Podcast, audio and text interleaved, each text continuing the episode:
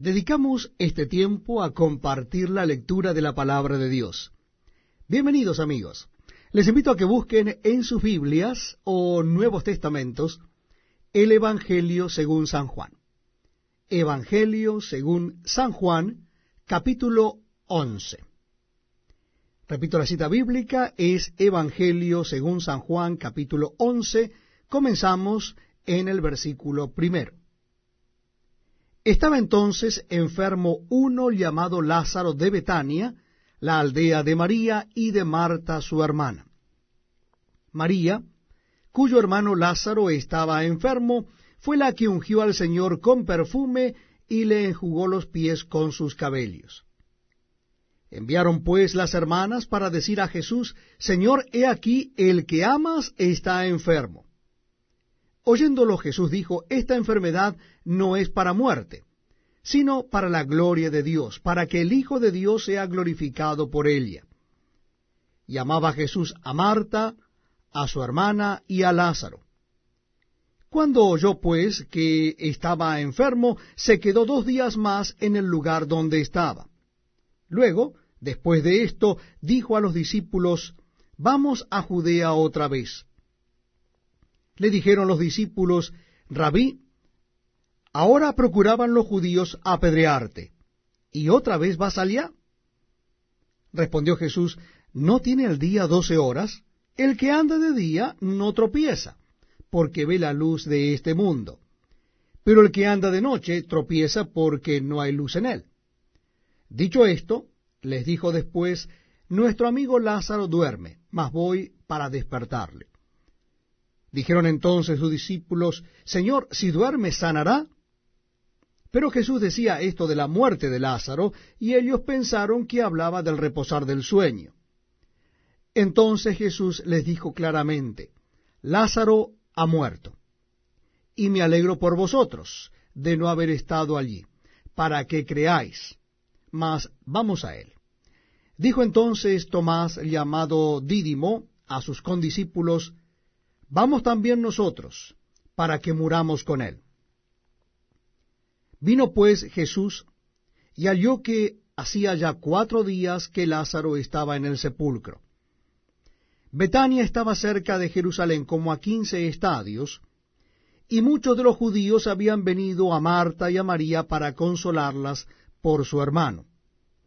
Entonces Marta, cuando oyó que Jesús venía, salió a encontrarle pero María se quedó en casa. Y Marta dijo a Jesús, Señor, si hubieses estado aquí, mi hermano no habría muerto. Mas también sé ahora que todo lo que pidas a Dios, Dios te lo dará. Jesús le dijo, tu hermano resucitará. Marta le dijo, yo sé que resucitará en la resurrección, en el día postrero. Le dijo Jesús, yo soy la resurrección y la vida. El que cree en mí, aunque esté muerto, vivirá. Y todo aquel que vive y cree en mí no morirá eternamente. ¿Crees esto? Le dijo, sí, Señor, yo he creído que tú eres el Cristo, el Hijo de Dios, que has venido al mundo. Habiendo dicho esto, fue y llamó a María su hermana, diciéndole en secreto, El Maestro está aquí y te llama. Elia, cuando lo oyó, se levantó de prisa y vino a él. Jesús todavía no había entrado en la aldea, sino que estaba en el lugar donde Marta le había encontrado. Entonces los judíos que estaban en casa con ella y la consolaban, cuando vieron que María se había levantado de prisa y había salido, la siguieron diciendo, va al sepulcro a llorar allí. María cuando llegó a donde estaba Jesús al verle, se postró a sus pies diciéndole, Señor, si hubieses estado aquí, no habría muerto mi hermano.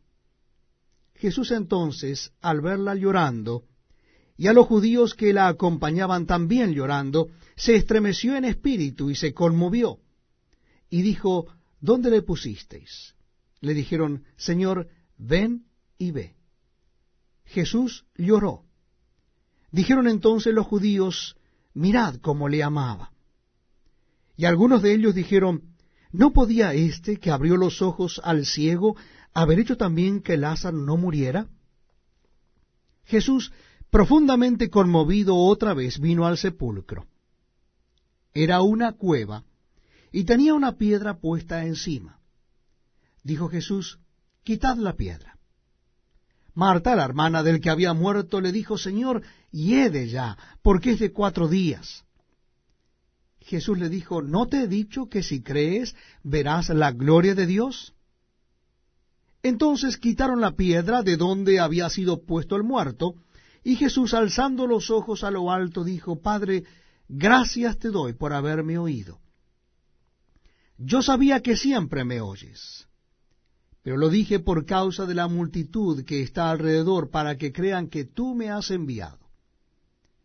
Y habiendo dicho esto, clamó a gran voz, Lázaro, ven fuera. Y el que había muerto salió atadas las manos y los pies con vendas, y el rostro envuelto en un sudario. Jesús le dijo, desatadle y dejadle ir.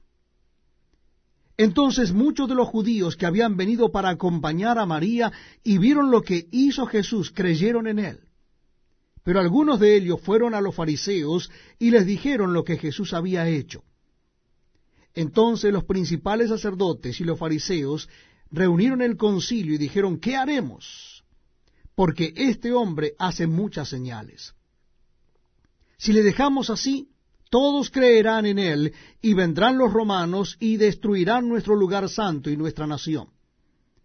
Entonces Caifás, uno de ellos, sumo sacerdote aquel año, les dijo, Vosotros no sabéis nada, ni pensáis que nos conviene que un hombre muera por el pueblo, y no que toda la nación perezca.